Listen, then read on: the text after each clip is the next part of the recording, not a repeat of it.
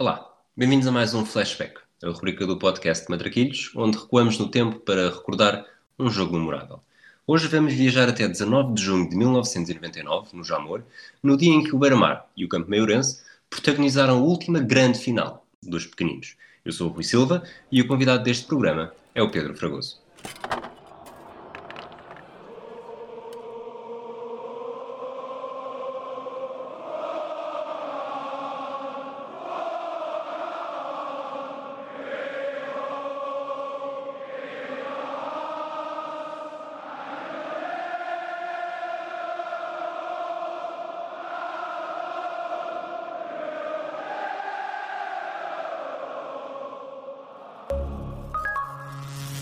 Pedro Fragoso, como estás hoje?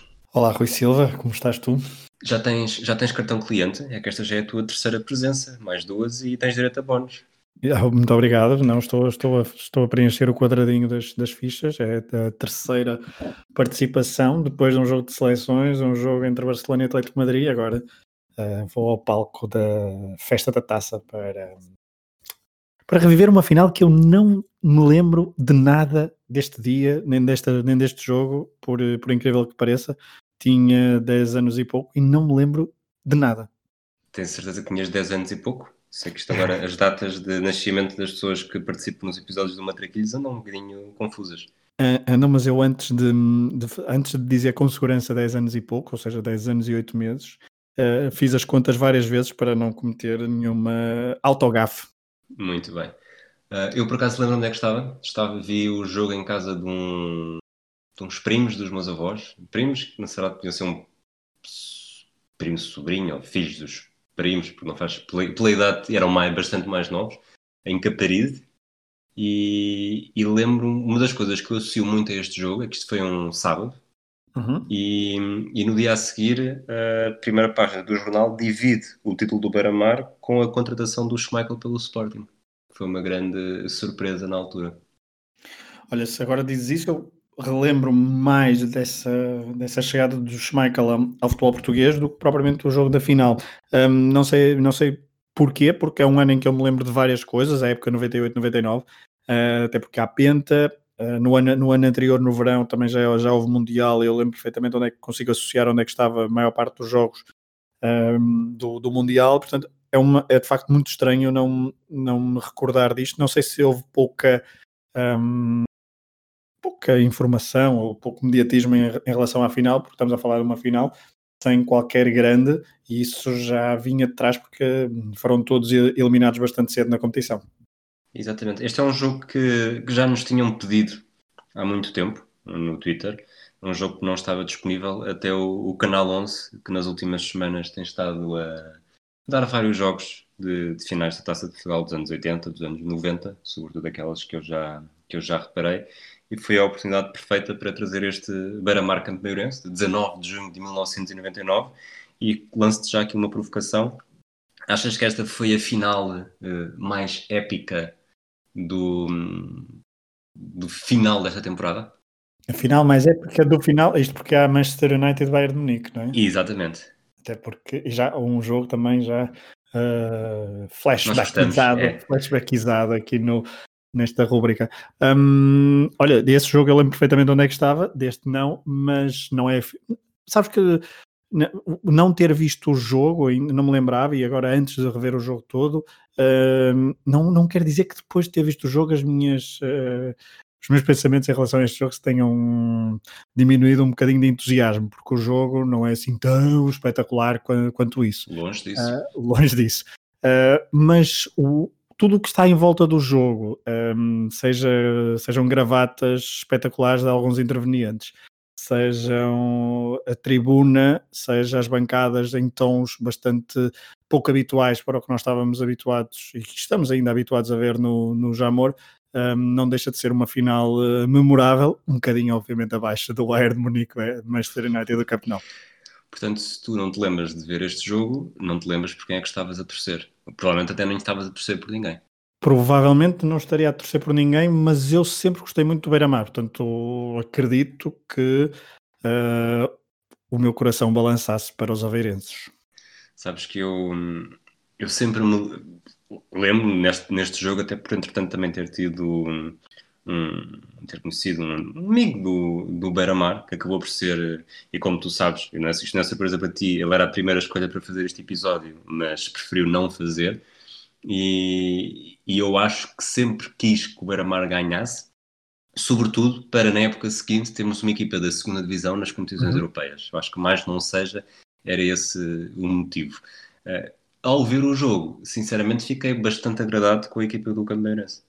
Sim, a equipa do Campeirense jogou, jogou mesmo muito bem, foi melhor praticamente durante todo o jogo.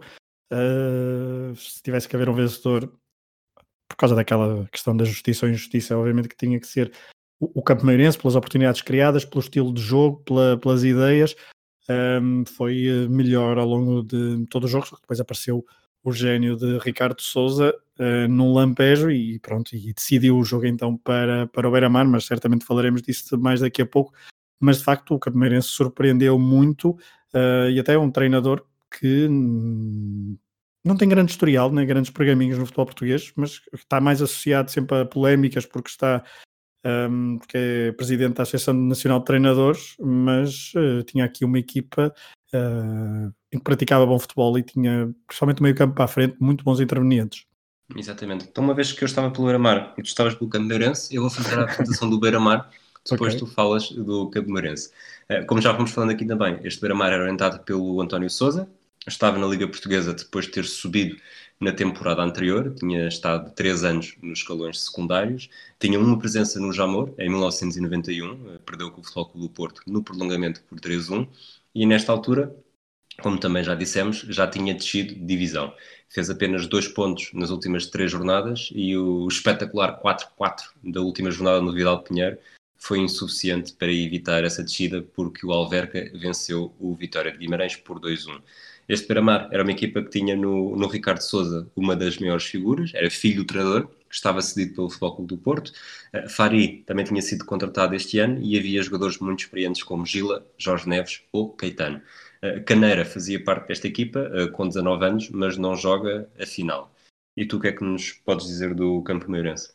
Olha, do Campo Meirense posso dizer que era a terceira época ao serviço do, do Campo Meirense no, no principal escalão, tinha-se estreado em 95-96. Uh, este ano, em 98, 99, o próprio símbolo do Campineirense já é, já é diferente, é uma coisa engraçada. Até no, nos dois clubes, no, no, no Beira-Mar, o novo símbolo, e o símbolo que estamos a falar em 2020 no, do, do clube, estava nas mangas da camisola, apesar de do símbolo mais antigo ainda estar na frente da camisola. No caso do Campineirense já, já, era um, já tinha um galgo, não é? Uh, se bem que quando subiu em 95 e 96 ainda tinha aquele símbolo bastante semelhante ao do Sporting Clube de Portugal. Um, o Campineirense em 98-99 não faz uma temporada muito, muito vistosa no campeonato, sofre também até bem perto do fim, fica em 13 lugar, é orientada então por José Pereira. Um, esta foi então a terceira época na primeira divisão e é para a quarta. Um, é também a melhor participação de sempre do, do, do na, na, na, Taça de Portugal e também de um clube alentejano. Um, nos oitavos de final, em 95 e 96, o Campineirense tinha chegado aos oitavos de final, tinha sido eliminado pelo Sporting. O caminho, a nível dos jogadores, já vamos ao caminho para o Jamor, o, a nível dos jogadores, o ataque era, tinha figuras muito uh, carismáticas, Demetrios, Laelson, Isaías, chegado do Coventry, e também o Wellington. Uh, no meio campo, uh, eu fiquei muito agradado, e falaremos disso daqui a pouco, com o Nuno Campos, atual treinador adjunto de Paulo Fonseca. Fonseca.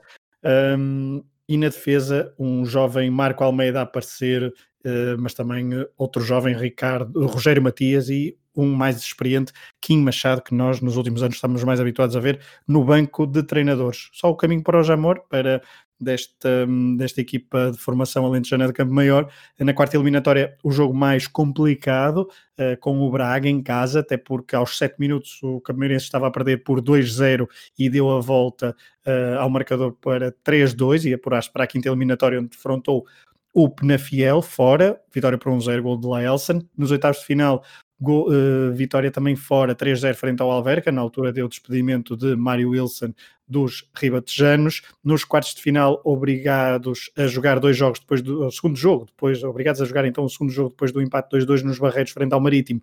Um, houve 0-0 em casa, em Campo Maior, e o Cameirense bateu a equipa insular nos uh, penaltis e na meia-final num jogo bastante uh, mítico porque a eliminatória foi em Esposende uh, de Petit, Esposende de um jovem Petit emprestado pelo Boa Vista, que tinha eliminado precisamente o Boa Vista no caminho da, da Taça de Portugal, uh, 2-0, golos de Isaías e Demétrios, num jogo onde um, as reportagens mostram vários adeptos nas, nos postos de eletricidade e que tinham pagado bilhete mesmo assim tiveram que ir para os postos de eletricidade. Foi assim que o Cameirense chegou então ao jogo decisivo, ao jogo do Jamor, para ser então o primeiro representante de sempre uh, do Alentejo na final do Jamor.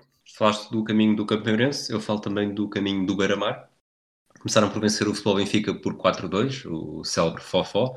Depois o Porto Musense de Porto Mós por 7-0 a União de Leiria eh, foi preciso dois jogos, eh, no desempate fora venceu 2-1. O Moreirense foi preciso dois jogos, no desempate em casa venceu 1-0 e depois no jogo das meias finais, com o Vitória de Setúbal, uma vitória por 1-0. Uh, eh, falámos do, do, caminho relativamente fácil do Campo Meirense, o caminho do Beira-Mar também é relativamente fácil e isto porque foi, como disseste, uma época em que os grandes uh, baquearam demasiado cedo. O Sporting tinha sido eliminado pelo Gil Vicente de Álvaro Magalhães logo em janeiro. Curiosamente, e porque falámos disso há pouco, eu, durante este Gil Vicente Sporting, eu estava na mesma casa em que estive na final do Beira-Mar Campeoneirense. Uh, o Benfica tinha sido eliminado pelo Vitória de Setúbal e o Futebol Clube do Porto pelo Torriense, uh, em casa, nas Antas, com o gol de Cláudio Oeiras, num jogo em que o, o Luís Cristóvão estava lá a acompanhar uh, o pai e que ele fala fala também disso algumas vezes no, no podcast Linha Lateral. Um, mas vamos, vamos avançar. Queres ir já para as equipas iniciais? Podemos ir para as equipas iniciais. Estava aqui a olhar para. Há pouco esqueci-me de dizer que o Campeonato de facto fez um campeonato fraquinho. Tem, tem dois empates frente, frente aos grandes: 0-0 em casa com o Sporting e 1 na luz, como resultados mais marcantes e que tem ali em fevereiro e abril a melhor fase do campeonato. Mas se quisermos, vamos aos, aos 11. Como é que jogou o Campeonato O Campeonato jogou então com Polexites na baliza. Um, não era. Não, quem começou a época na baliza foi, foi Paulo Sérgio, mas Polexites depois agarrou o lugar e não o uh, largou, então foi o titular nesta final. Depois Kim Machado uh, na lateral direita, na lateral esquerda Basílio Marques.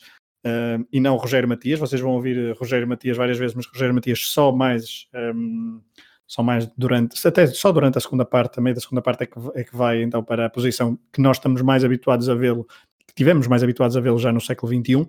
A dupla de centrais, uh, René Rivas e Marco Almeida, depois então o meio-campo com Rogério Matias, Mauro Soares, Nuno Campos e depois um trio bastante móvel no ataque, uh, três brasileiros, três craques, Demétrios, Isaías e Laelson. Hum, três jogadores que realmente são, são de, de encher o olho. O Baramar jogou com Palazzi na baliza, um guarda-redes que também. Nós, na altura da noventena, falámos dos gols de penalti do Miroslav Zidniak da, da União de Leiria. O Palazzi também teve os seus momentos e acho que no Vitória chegou mesmo a marcar um gol de baliza a baliza. A defesa, do lado direito, Jorge Neves, irmão gêmeo de, de Rui Neves. Depois, uma dupla de centrais com Lubão, que era alguém que que sabia bater bem tanto na bola como no homem, e, e Gila, um jogador mais experiente. Também falámos dele na noventena por ser alguém que eu, que eu gostava de usar bastante vezes no, na Liga Record. Uh, lateral esquerdo, Caetano, um dos Caetanos que os anos 90 teve, e já vamos ver aqui o historial uh, de Caetano no Jamor, é impressionante. Um meio campo com Eusébio, não o Eusébio da Silva Ferreira, que, que rematava bastante bem de longe e batia bem na bola. Este Eusébio batia mais também nos adversários. Depois Fusco, uh, capitão, Ricardo Souza, claramente o, talvez o jogador mais talentoso e ao mesmo tempo margem de progressão dos 22 que estavam em campo. E depois um ataque com Paulo Sérgio, Fernando e Fari. Fari ainda numa altura em que começava a dar os primeiros, os primeiros sinais de que poderia ser uma figura bastante importante na história do futebol português, sobretudo na primeira década do século XXI. Uh, olhando para os 11, uh, qual é que te mete mais medo? Visto 20 anos depois, 21 claramente, anos depois. Claramente Tanto que este, sim, este sim. episódio vai, vai sair exatamente no 21 aniversário, é? se, estou, uhum. se estou a fazer bem as contas. Estás, estás. Vai ser na quinta-feira, o dia antes, mas, mas já, já a pensar no 21 para fazer o lançamento. e dizias claramente o Campeirense? Sim, sim, claramente o Campeirense, porque hum, o ataque era muito forte. Fari, e depois de ver o jogo, então, isso não, não fica qualquer, não, não ficam quaisquer dúvidas. Mas olhando para o papel e quando, enquanto fiz uh, os meus apontamentos ainda antes de, de ver o jogo e, e desenhei as equipas, um, claramente que os nomes do, do campo meirense assustavam mais. Tinha algumas dúvidas neste meio campo e na manobra do meio campo do, do campo meirense, porque já não me lembrava muito bem de Nuno Campos, uh, Mauro Soares e Rogério Matias, mas depois uh, deu para ver que tinham, além de terem a estratégia muito melhor estudada do que o, do que o Beira-Mar, era uma equipa muito, que privilegiava muito mais o, o futebol ofensivo e um, tinha os olhos mais focados no ataque do que propriamente o Beira-Mar, que tinha os olhos mais focados nas canelas. Exatamente. E esta era uma época em que, depois de um Sporting Beira-Mar, uh, os dirigentes do Sporting lançaram um ataque feroz à forma como o árbitro tinha permitido a agressividade do Beira-Mar em campo. Também lembro-me que esse foi um jogo bastante, bastante polémico desta noventena. Uh, entrando no, no jogo em si, o estádio do Jamor não estava totalmente cheio, uh, como estamos habituados a ver mais nos anos recentes Uhum. Mas, mas estava bem composto, 30 mil espectadores, como tu disseste, uh, cores, com cores que não estávamos habituados. Uh, dá uma tarja gigantesca do lado do Beira-Mar que diz, uh, espero não ter visto mal aquilo, mas diz Timor, Beira-Mar, Aveiro, e, porque era também numa altura em que, em que a situação sim, de Timor sim. estava a entrar na, na sua resolução final. E, Lucílio Batista, o árbitro, um Lucílio Batista jovem, Martins dos Santos, o quarto árbitro, não sei se era para já prever como é que o jogo ia ser, portanto os, os amarelos também foram uma homenagem, amarelos e vermelhos. Uh, depois, na tribuna presidencial, que também falaste nisso, uh, Jorge Sampaio, acompanhado da mulher, nesta altura, uh, Presidente da República e Primeira-Dama, Gilberto Madail, Presidente da Federação Portuguesa de Futebol e sócio do Beira-Mar, José Sócrates, na altura também uh, fazia parte do governo de António Guterres, uh, Ferro Rodrigues, Jorge Coelho, portanto o jogo pode não ter tido os grandes, mas os nomes, os nomes de políticos e dirigentes federativos estavam lá todos. Estavam lá todos, até porque havia um Euro, uma candidatura ao Euro 2004, os nomes, Miranda Calha também estava lá, também estava lá, portanto os nomes que estavam envolvidos na, na, na candidatura do Euro 2004 os nomes políticos estavam lá todos e, portanto, havia muito interesse em, em, estar presente e em mostrar a festa do, do futebol. Um mês depois, sensivelmente um mês depois, iria, iríamos ter no, no Jamor o tal logotipo humano de candidatura um, do Euro 2004 com mais de 30 mil pessoas no Jamor. O jogo foi a 19 de junho, como tu disseste, e aqui é importante para explicar e vai ser importante para, para percebermos o que é que uh, o desenrolar do jogo é que a última jornada tinha sido a 30 de maio, pelo meio houve jogos de seleções, mas estamos a falar de um período muito grande, um hiato muito grande entre final de campeonato e Taça de Portugal, e a nível físico isso ressentiu-se, para além do intenso calor que se fazia, uh, que se fez sentir no, no Jamor. Uh, a verdade é que houve um hiato muito grande e isso pode ter sido prejudicial uh, para o, para o espetáculo. Estavas a falar há pouco de, de tarjas, um, havia essa de, de Timor, uh, como é que é? Timor Aveiro? É? Timor Beira-Mar Aveiro. Timor Beira-Mar Aveiro, exatamente, mas depois há, há, há, uma outra, não é? Que é dedicada, bem grande também, dedicada uh, a Caneira, Marco Caneira. Marco Caneira que não joga esta, hum, esta final e só soube no dia do jogo que não poderia jogar, isto porque ele estava emprestado pelo Sporting e supostamente o contrato de empréstimo já teria acabado, uh, portanto não joga pelo Beira-Mar, apesar de ter uma tarja enorme, dizer Negrais, apoio amigo Caneira, não, creio que era qualquer coisa qualquer coisa deste estilo. Portanto, Caneira, segundo relatos depois que, que li, houve bastante revolta no, no balneário do Beira-Mar no dia do jogo, porque o uh, futuro internacional português não pôde, não pôde participar no jogo por uma questão burocrática. Acho que o Beira-Mar tentou uh, uma uma pequena prorrogação para que o homem que fez boa parte da segunda, tempo, segunda parte da temporada como titular ao serviço da equipa de António Souza pudesse jogar, mas uh, depois até Palazzi insinuou que o facto de o Sporting Clube Cameirense ser uma um, filial do Sporting uh, Clube Portugal uh, tenha movimentado alguns cordelinhos para que Caneira não pudesse participar. A outra uh, tarja que eu te queria dizer e que e vai de enquadrar aquilo que tu tinhas dito, também uma tarja do lado do Beira-Mar, que diz, uh, é focada a certa altura do jogo, mais perto do final, árbitros, mais lesões, mais castigos, igual a descida. Isto para uh, eram as justificações dos adeptos do Beira-Mar para um, argumentar e para justificar então, passa, passa a redundância, a descida de divisão do clube aveirense. Também por isso, este jogo era um bocadinho o, a boia de salvação do Beira-Mar na temporada, não é? Sim, claramente, queriam, depois de uma temporada de facto eh, frustrante pela descida, uh, queria então terminar eh, da melhor forma possível. Nós fizemos na, na, noventena, e até é especial fazer ter visto este jogo depois de termos feito a noventena, uh, porque o Beira-Mar em 90, 91, em, portanto em 91 esteve no Jamor, com, um, na final com o Futebol Clube do Porto, foi até ao prolongamento, depois de empate a 1 a 1, mas então depois entrou Abílio para os portistas e fez duas assistências e o Futebol Clube do Porto venceu por 3-1. Nessa equipa jogava António Souza, que agora era o treinador, e portanto, um, de certa forma, era uma tentativa de vingar o início da década um, depois dessa final perdida. E não sei, é? dentro da cabeça do, dos jogadores, dos adeptos, quer de um lado, quer do outro, o facto de não terem um, um grande pela frente, não é? Um, eu acho que isso dava uma, uma motivação maior e uma esperança maior em conquistar uh, o troféu. Entrando no jogo e pegando nessa ideia que, que acabaste de dizer, aquilo que me parece é que estas equipas estão tão habituadas a jogar uh, jogos, os jogos mais importantes e decisivos contra grandes, em que sabem que têm de ter uma postura de mais, mais expectante e mais uhum. defensiva, que depois apanham-se numa final uh, entre eles e não sabem bem ali o. Pera lá, mas o que é que, como é que nós vamos fazer isto agora? Quem é que Sim, Alguém vai assumir-se como grande ou vamos estar aqui num jogo de, de empatas sem fazer grande coisa?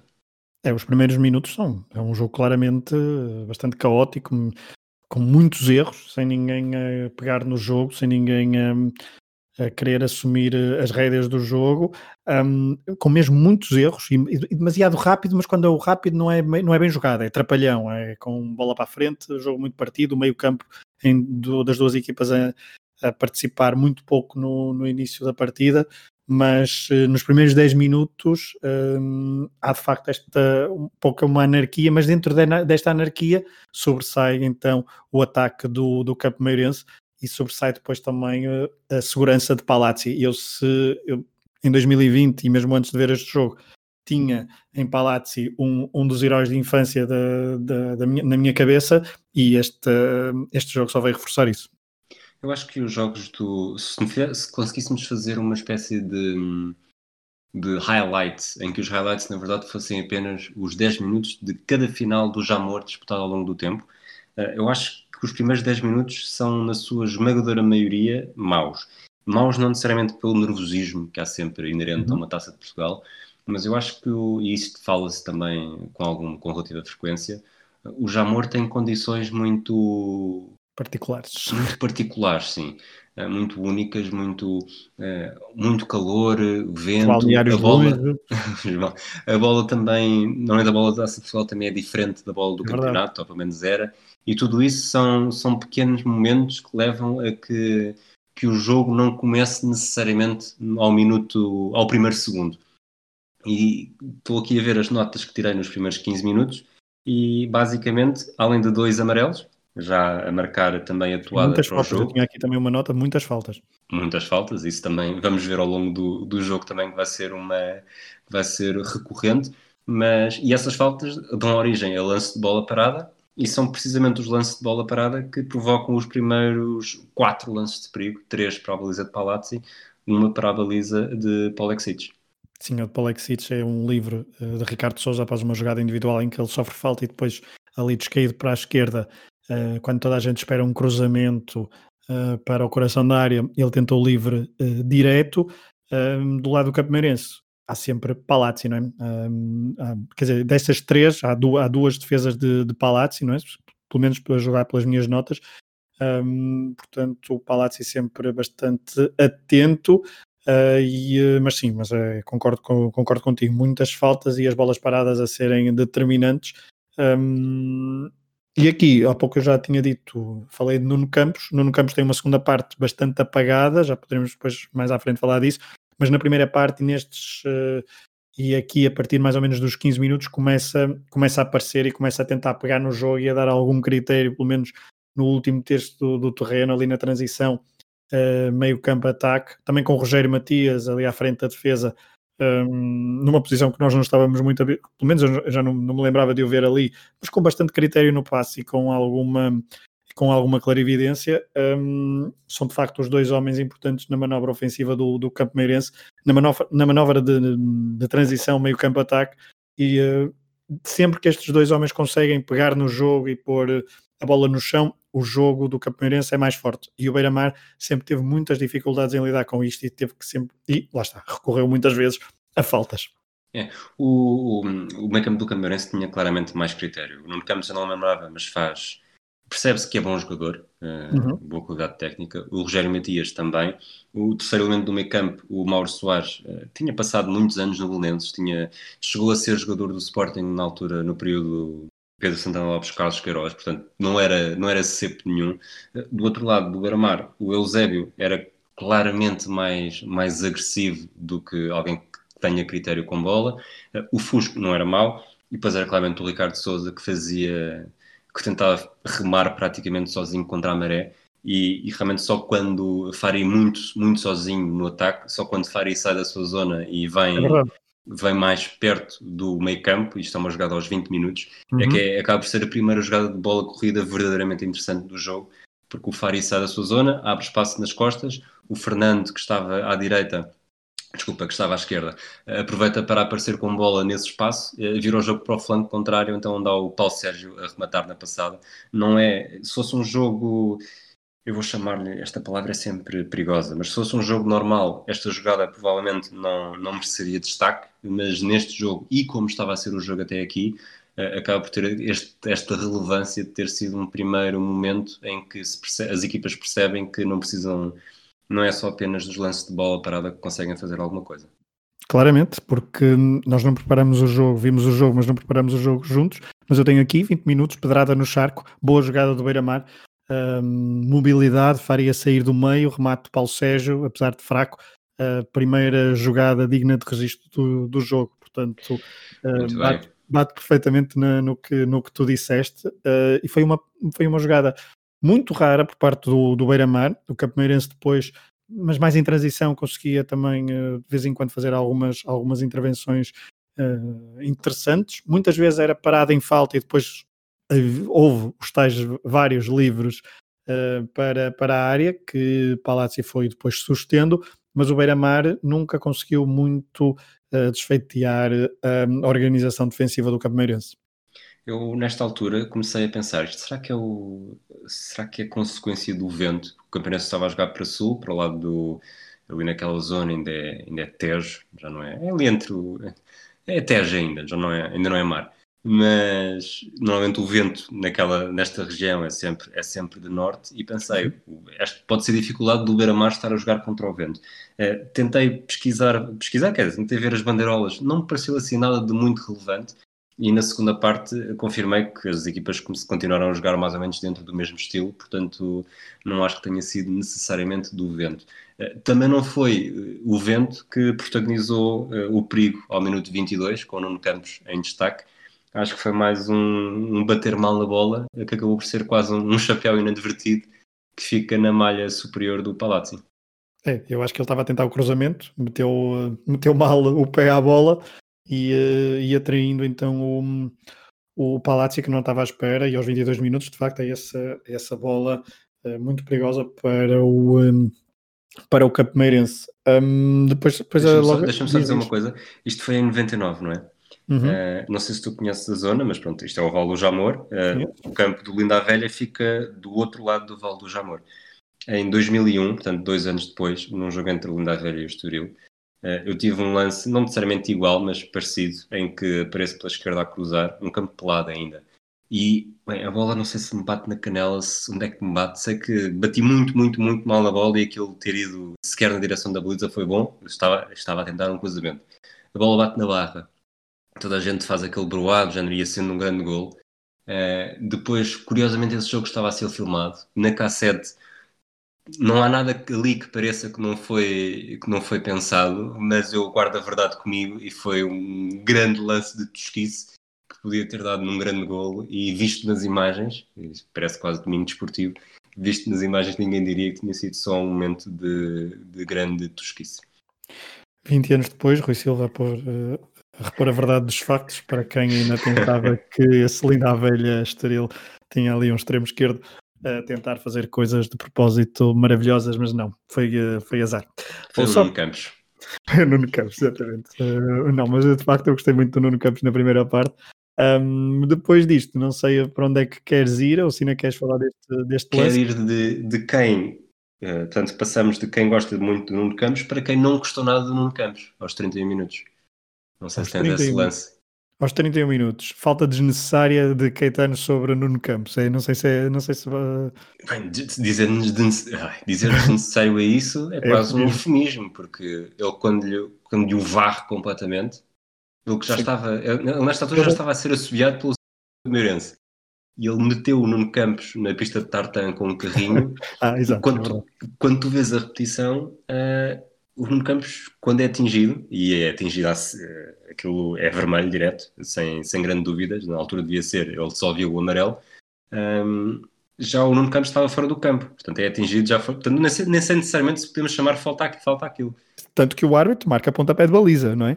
porque o, o Nuno Campos está, tá a atacar, tenta uh, ainda controlar a bola dentro da, das quatro linhas, não consegue, a bola sai e o Caetano a defender dá-lhe o tal. Uh, faz-lhe a tal uh, festinha muito meiga. e manda-o para, para o Tartan, vê o amarelo, ele que aos 26 minutos já tinha feito uma falta bastante dura, Uh, mas então vê aqui o, o amarelo. O Lucilo Batista marca pontapé de baliza para, para o Beira-Mar, porque de facto a falta foi depois da bola sair, uh, portanto nem marca falta, não é? Marca uma atitude antidesportiva, o que quisermos chamar. Uh, mas aqui começa-se a perceber que Caetano, e aqui é poderás, é fresco, e tu poderás falar do historial de Caetano na, na, na Taça de Portugal. Um, ele que já sabia muito bem o que é era jogar no Jamor e aqui estava determinado em levantar a taça, mas uh, não sei se era de futebol, se era de outro desporto. É, este lance fez-me parar o jogo e ir ver o historial do Caetano. Ele nesta época tinha visto 14 amarelos no campeonato, eh, que não é recorde, porque com o Boa Vista em 92-93 viu 15.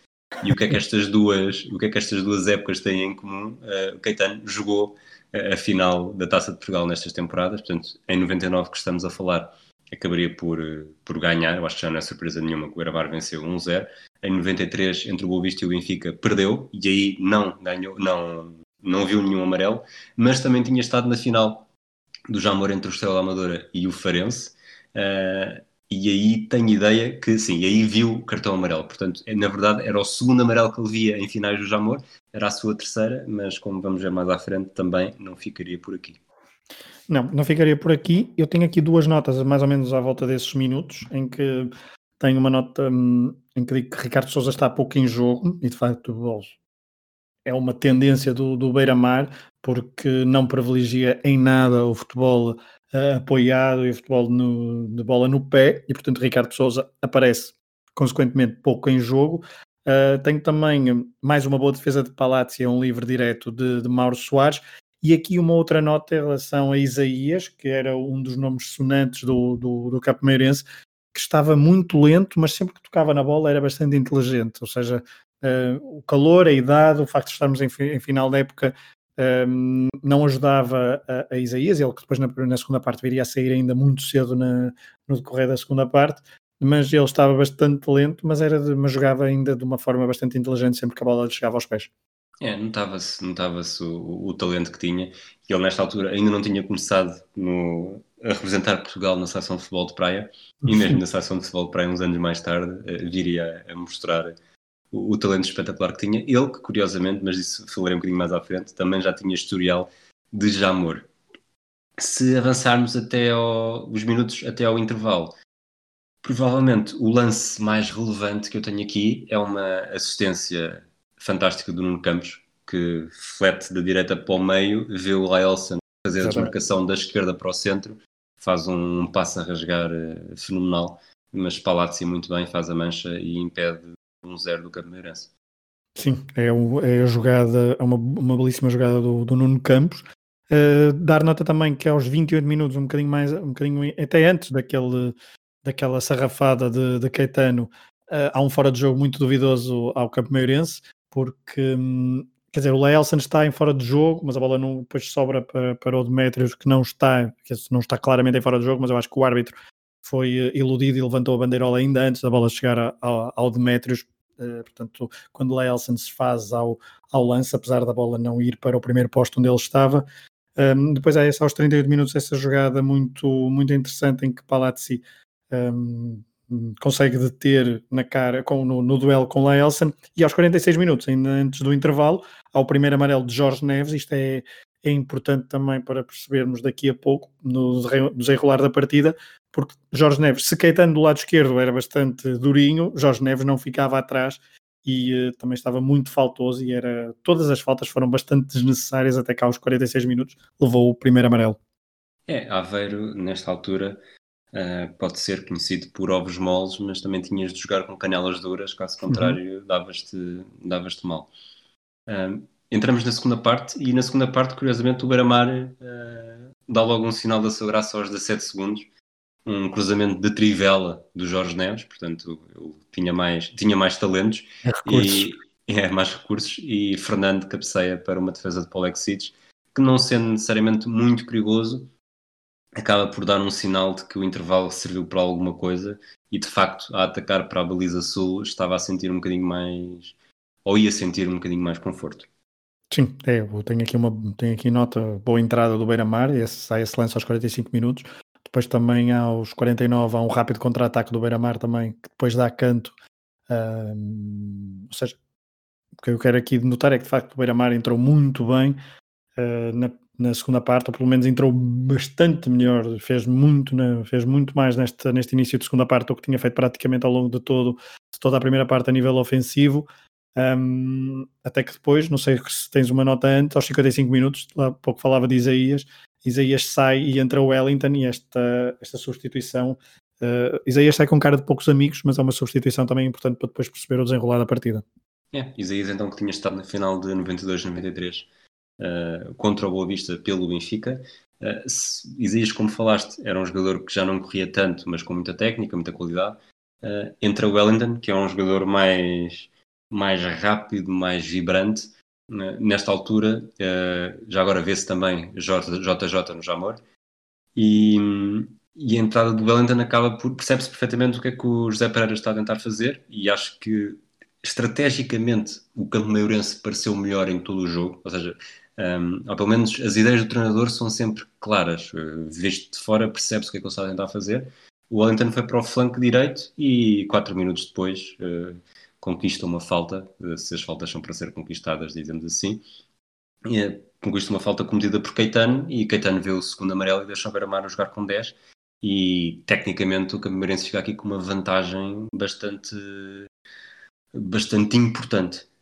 Sim, é, Caetano é, é expulso eu até acho que essa falta nem, nem seria para, para amarelo, comparado com, com as outras que, que, que, fez na, na, segunda parte, mas a sua expulsão já, já tardava no jogo. O Silva Batista então expulso a Caetano aos 59 minutos. Uh, falta sobre então sobre o Wellington acabado, acabado de entrar. O Beira-Mar tem que se reposicionar e tem que passar, salvo erro, Fernando Pereira para a lateral esquerda. Não sei se confirmas, se é mesmo o Fernando Pereira. Sim, há, é, há esse recuo até para, para fechar o flanco. Exatamente. E, e, e no livre que, de, que originou a expulsão, um, o René Rivas, eh, o central, quase marca nesse, nesse livro. René Rivas, que também não tinha essa noção, mas uh, gostei bastante do jogo dele. Sim, uh, é verdade. Um central com, com presença, com, com qualidade, com. Acho que vou, vou repetir, vou, vou, dizer postura, mas só para não repetir presença, porque ele realmente tem ali um. tem um arcabouço de quem é quase, foi quase impossível não dar por ele em casa. É, anulou o Fari e depois também nas bolas paradas ofensivas uh, criou, criou sempre muito perigo. Esta jogada aos 60 minutos é uma delas. Na primeira parte também já tinha aparecido com algum perigo.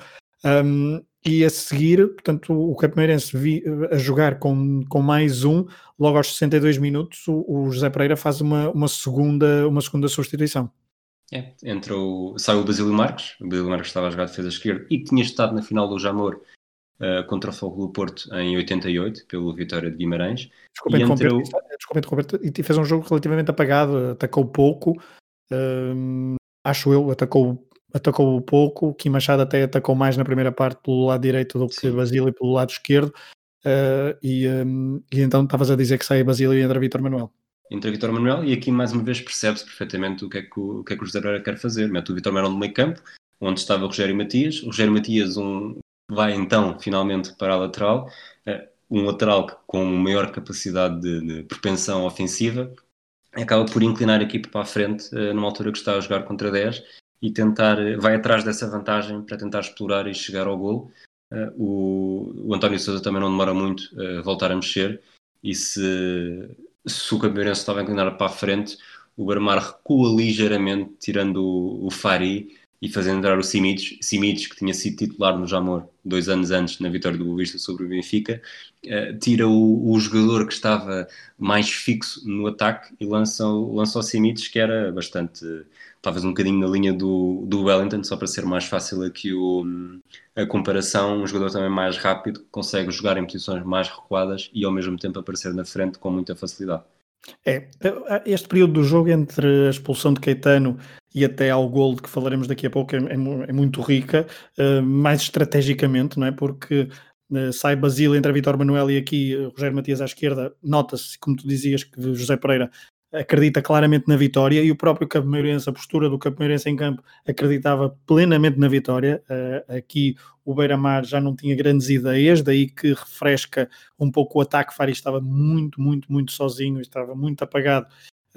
E portanto, António Souza, nem no, no talento de Fari, numa jogada individual ou na, numa, numa aparição na área, acreditava muito e, portanto, entre assim Simites aos 66 minutos. Pelo meio, há mais uma vez René Rivas num canto com perigo para a baliza de, de Palazzi.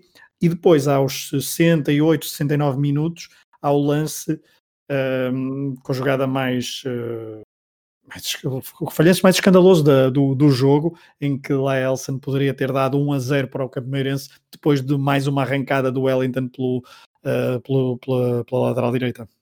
Exatamente, é aquele, é aquele passe a rasgar, aquele cruzamento a rasgar em frente à baliza para o segundo poste e o Elson quando aparece acaba por uh, quase repetir a trajetória da bola e permite uma defesa a Palácio com os pés. Uh, não acho que seja. É escandaloso, claro, mas, mas consigo perceber a dificuldade da execução. Sim, foi apanhado. Exatamente.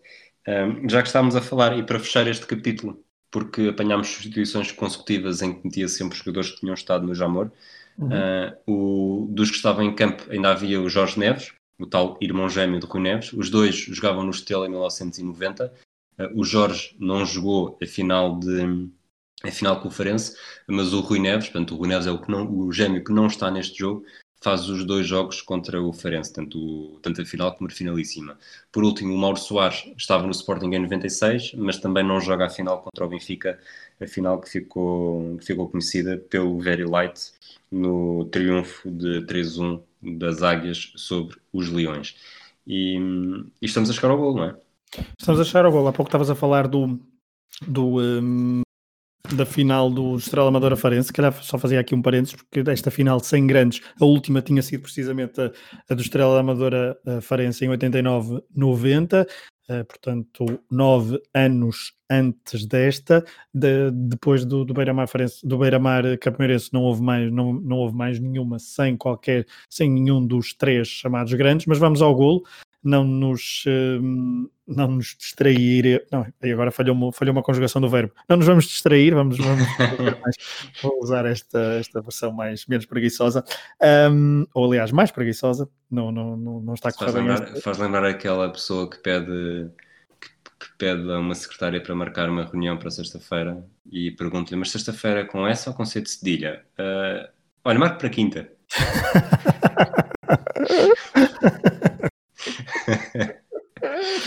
ok, vamos ao gol, vamos ao gol, porque agora foi bom. Uh, vamos ao gol, porque depois de Leilson falhar escandalosamente, depois aparece o gênio de, de, Ricardo Souza. Há um livro curto, descaído para a direita, no meio do meio campo do ofensivo do, do Beira-Mar.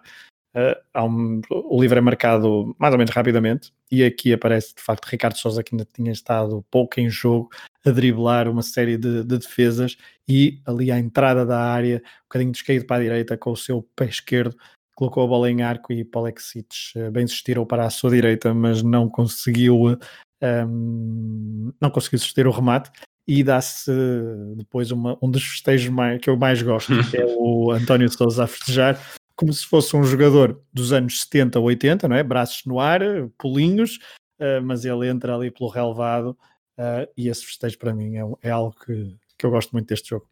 Eu, eu escrevi Pauliter de Miranda, mas. Pode ser malhão.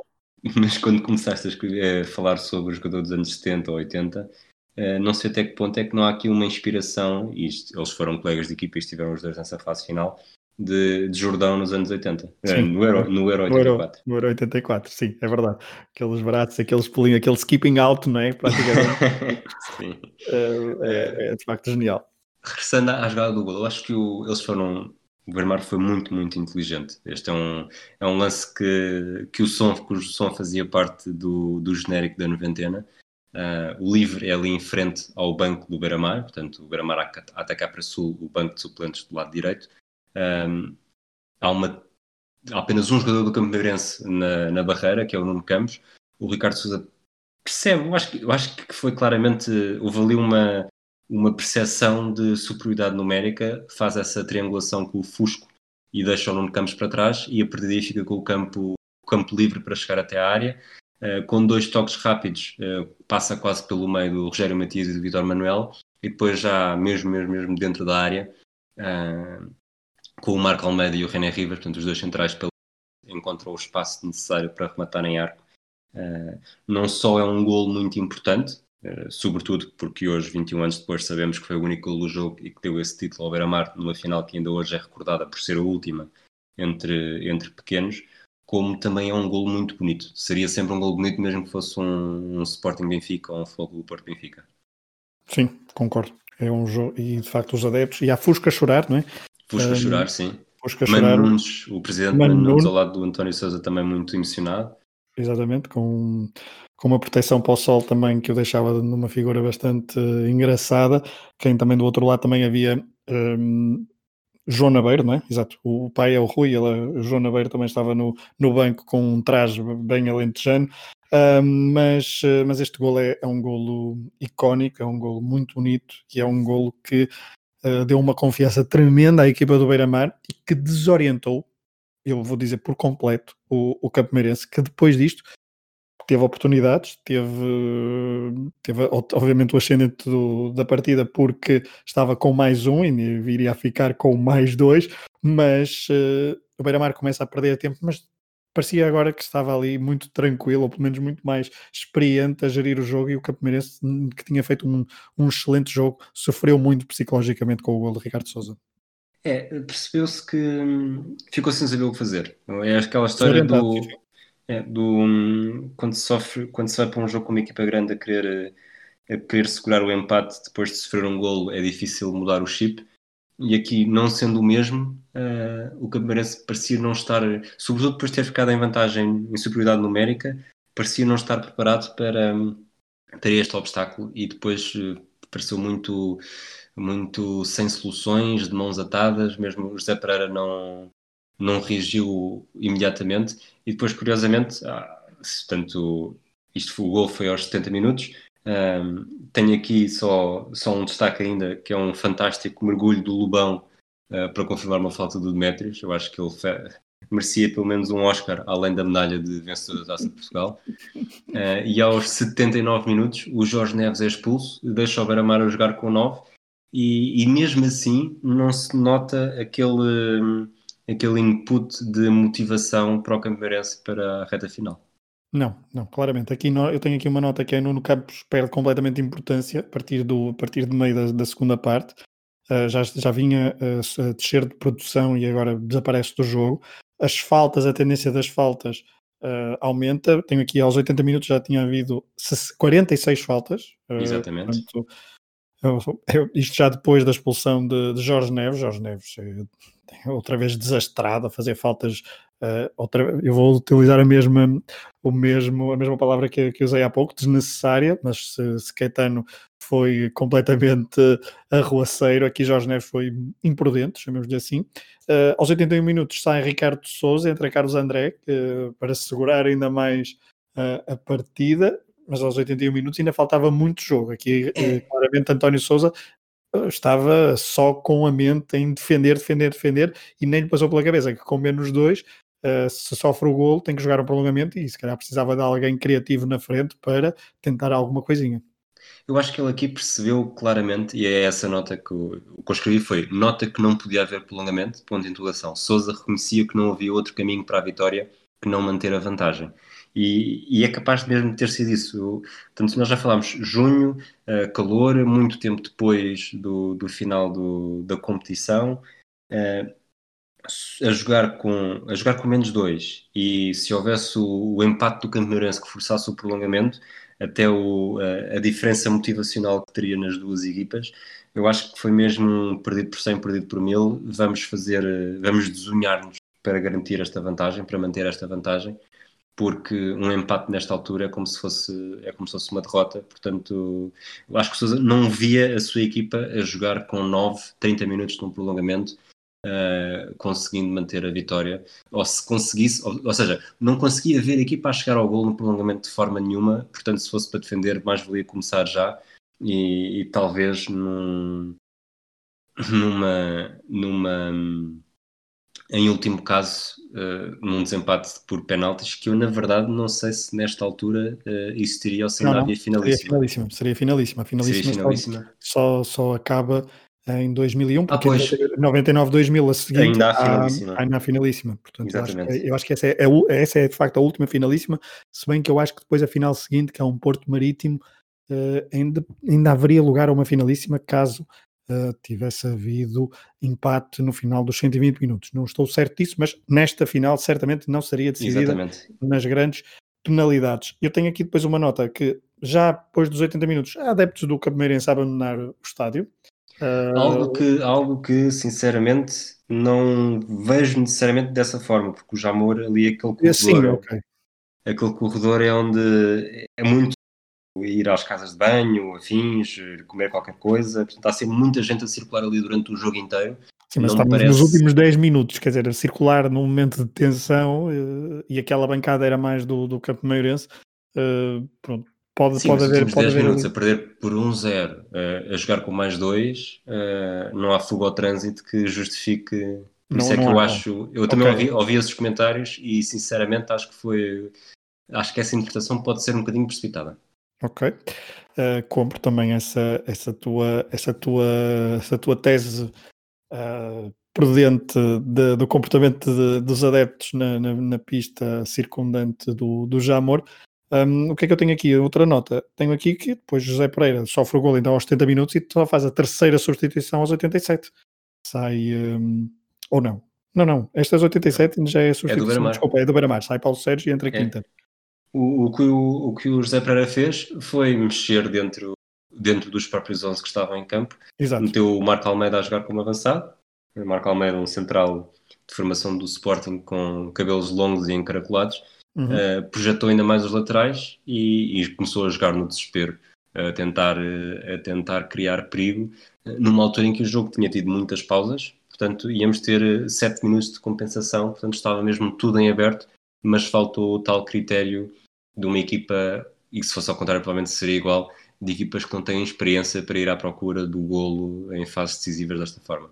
Claramente. Ainda antes da placa de Martins Santos ter sido levantada com os tais 7 minutos de desconto, há um penalti não assinalado sobre uh, de metros, falta de Gila. Não sei se concordas que é penalti. Uh, não me chocaria nada se fosse assinalado. Ok. Um, sim, eu tenho aqui penalti não assinalado, depois tenho aqui uh, uma nota para te perguntar se concordas, ou seja, isto também para mim revela alguma, uh, não digo dúvida, mas não é uma coisa assim assombrosa. Um, depois tenho aqui uma nota que é a transmissão televisiva, que eu creio que era da TVI da altura. Yeah. Um, diz 50 minutos de tempo útil, algo que nós já nos desabituamos de ver no, nos, últimos, nos últimos anos nas transmissões televisivas. Apesar das faltas, 50 minutos de tempo útil, eu hum, sou um bocadinho cético em relação a esta, esta contabilidade, mas, uh, mas tudo bem. E o desespero do, do continua durante todo, uh, todo o tempo de, de, compensação, até que depois também há, aos 93 ou 94, um desentendimento que dá a terceira expulsão do, do jogo, uh, mas deste, desta vez para o lado do, dos alentejanos, em que Rivas leva o segundo, o segundo amarelo, e isto foi porque protestou um possível penalti, faz sentido aqui a minha Exatamente. nota. Exatamente. É, depois do Wellington ter caído na área. E esse é mais penalti do que o outro, agora está-me a faltar aqui essa nota. Já não me lembro. Uh, eu acho que não me pareceu tanto, mas. Não, não pareceu. Sim, ok, já, já, me estou, já estou a recordar qual é o lance. Sim, o outro, é, o outro parece mais do que este, e Rivas então é, é expulso e depois fica juntamente com Caetano sob o placar é, da publicidade. É uma das melhores imagens do jogo. É verdade, eh, os dois a ver, tipo Van Bronckhorst e Deco na Batalha de, de Nuremberg. Uh, portanto, o Deco deve ter visto esta final e deve ter dito e deve ter se inspirado então para depois em 2006 ter visto os minutos finais do jogo como Caetano e Rivas na, no Jamor. É, o jogo acaba praticamente, eh, portanto, acaba aos 90 mais 7, com um livre para o Campo Meirense em posição frontal, que é o resultado da 53 falta do jogo portanto 90 minutos, 53 faltas. Uh, isto nesta altura não há, não há estatística a aparecer no, na, na transmissão televisiva, mas eu fui contabilizando a partir uhum. do momento em que achei que podia chegar às 50. Portanto, houve 4 faltas nos 7 minutos de descontos, o que apesar de tudo não são muitas. Uh, o Demetrius bate por cima, ganha canto. Uh, como habitual, com o jogo a acabar, o Cameirense se faz subir o seu guarda-redes, o Polexites, ao contrário do que é habitual, e eu estou sempre mesmo, mesmo, mesmo atento a isto. Uh, a bola não vai para, para a zona onde está o Polexites. Também o guarda-redes ataca ao primeiro posto. Parece que não, não sabe como é que as coisas se devem fazer. E o, o Beira-Mar consegue aliviar e há, há então o fim do jogo e a celebração do Taça de Portugal.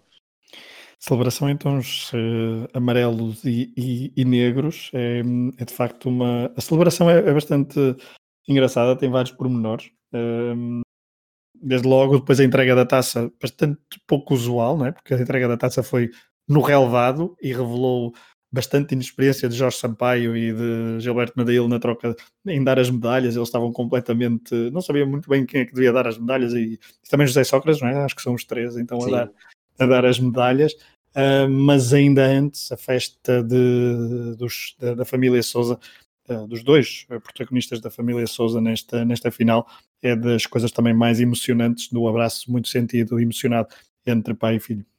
É, e para mim aqui para a história entra o facto de, do Caetano ter, ter vencido a Taça de Portugal com o Estrela da Amadora e com o Beira-Mar, o que não é, não é qualquer jogador que pode dizer que tem duas Taças de Portugal, e nesta equipe do Beira-Mar havia pelo menos mais o Simites uh, com essa...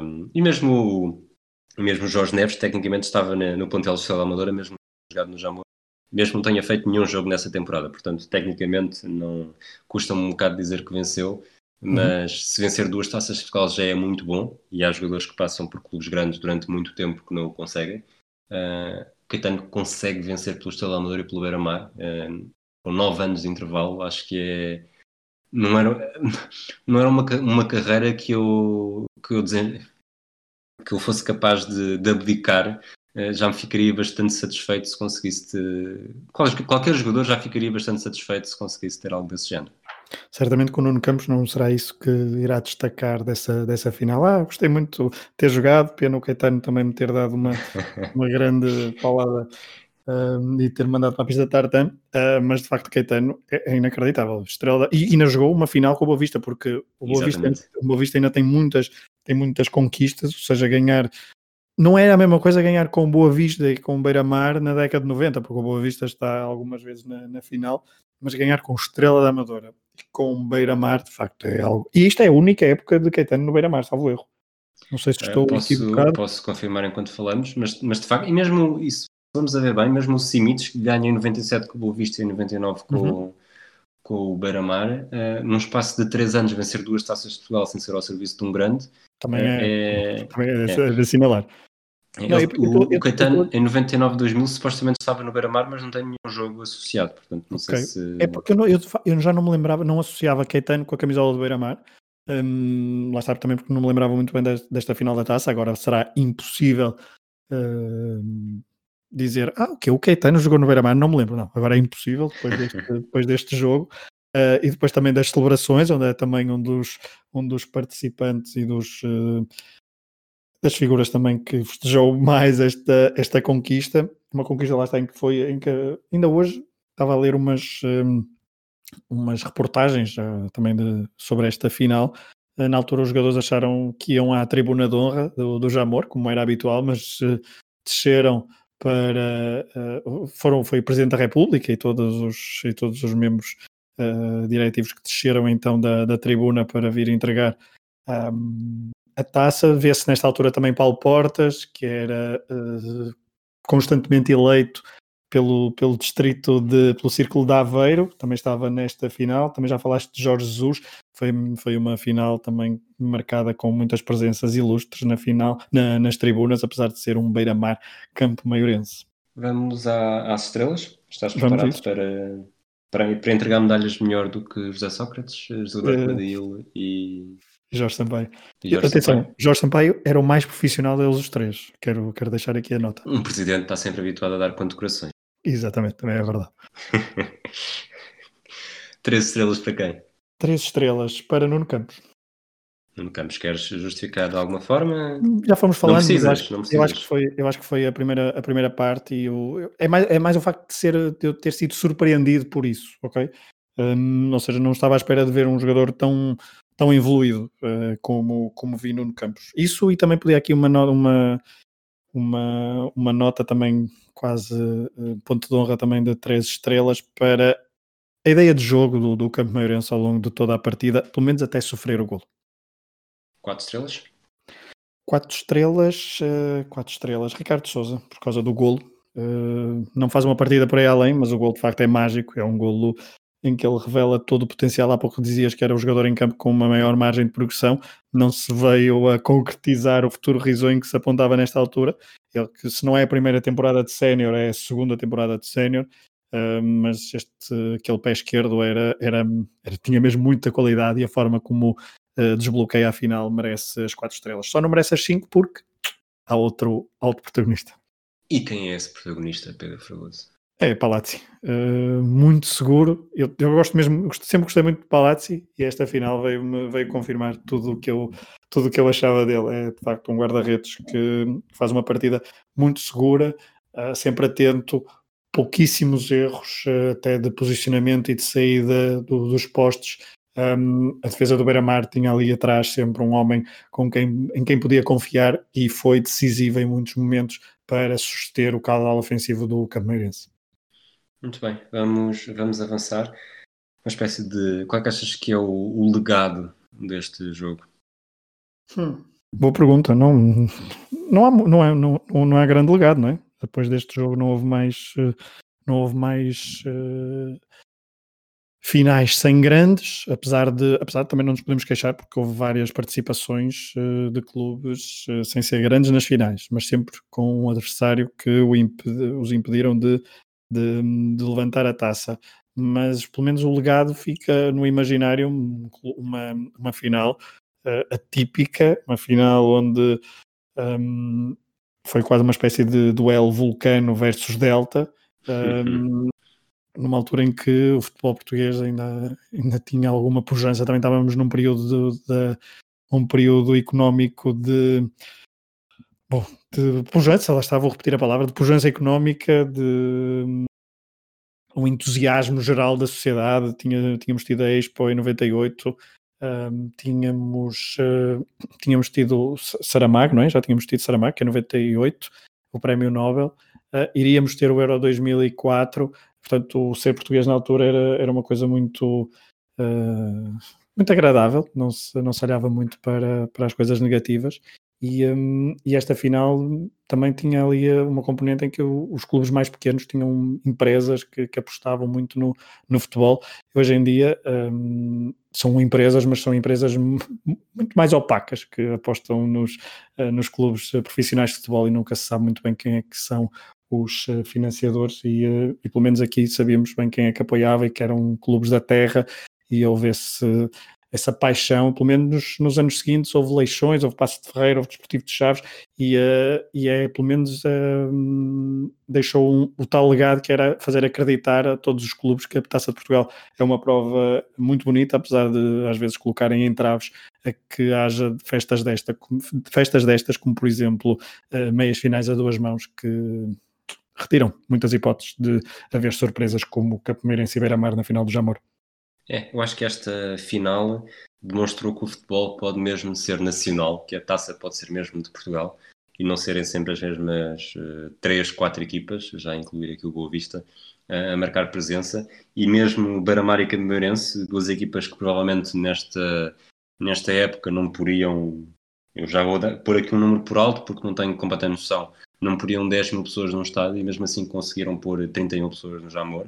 Uh, não vou, não vou estar aqui a dizer que foi um jogo brilhante, mas foi um, uma tarde que valeu muito a pena, exatamente para demonstrar que, que há mais vida no futebol que não seja aquela que, que se está sempre habituado e que estamos sempre a, a recorrer. E, e, provavelmente se, se houvesse mais, final, mais finais deste género, uh, poderia também haver uma cultura diferente do que fugisse ao, aos três clubes mais, mais populares porque eu tenho a certeza que uma criança de Aveiro de 5, 6, 7, 8, 9, provavelmente até aos 12 e se calhar até mais do que 12, ou mesmo qualquer criança alentejana, não necessariamente de Porto Alegre, não necessariamente de Campo Maior, uh, olha para este dia e provavelmente para muitas crianças será a primeira recordação de futebol que têm, porque foi o, o momento em que se sentiram mais próximos uh, de sempre do, do topo do futebol e isso também gera uma aproximação que, que de outra forma e, de cada vez mais tem sido mais difícil. Subscrevo na totalidade. Uh, a festa em Aveiro, lembro-me, lembro-me, disse-lhe por acaso depois hoje, hoje e ontem, e ontem andei a ver algumas reportagens, tem, essa ideia já me, já me vem mais à cabeça, que são as, a, a, festa em Aveiro, disse eu lembro-me das reportagens, foi uma festa incrível, um, com montes de pessoas, o autocarro não, não se, praticamente não, se, não conseguia andar.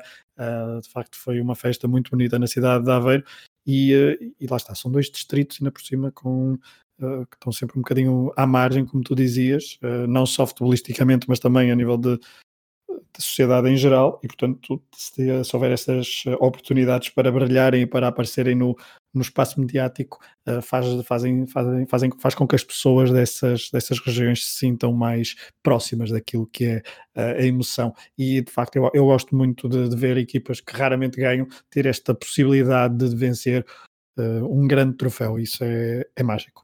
Outro, outro dos grandes momentos, ou das grandes coisas que fica desta final, é o gol do Ricardo Souza, é o, o que o Ricardo Souza nesta altura representava, ele que era, ele que era fruto de, de 1979, portanto tinha 20 anos, estava, estava a dar os primeiros passos na carreira sénior, que vinha do, dos escolões de formação, tinha sido júnior do Porto, uh, apesar de ter feito grande parte, esmagadora parte da formação na São Joanense, e, e pensou-se que poderia ser uh, um, uma futura figura do Futebol Clube do Porto, mas, mas acabou por ser sempre mais um, um jogador com qualidade de segunda linha do que um jogador de um jogador de plantel de primeira linha.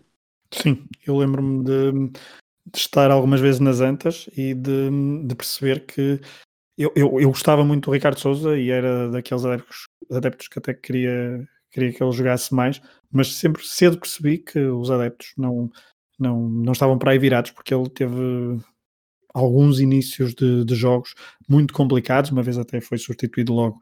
Se não foi na primeira parte, foi uh, meio ou foi ao intervalo, uma coisa assim.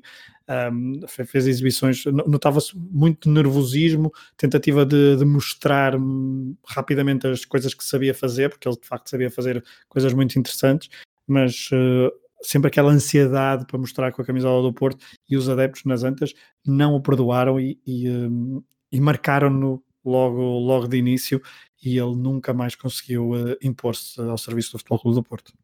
É, ele, um, ele, na temporada seguinte vai regressa ao Futebol do Porto, faz apenas o início da temporada. Curiosamente começa por disputar a Supertaça contra o Beira-Mar e não sei se era esse jogo a te referias, na segunda jornada uh, entra ao intervalo para o lugar do Rubens Júnior e, e sai pouco depois Uh, portanto, em entra casa, é? e sai no mesmo jogo, sim, contra o Alverca. Que não ganha, o Porto não ganha, exatamente. Não, é, fica é empate a zero. Exatamente. E acaba por, não, acaba por nunca confirmar num, numa grande equipa aquilo que valia, apesar de depois ser, sobretudo no.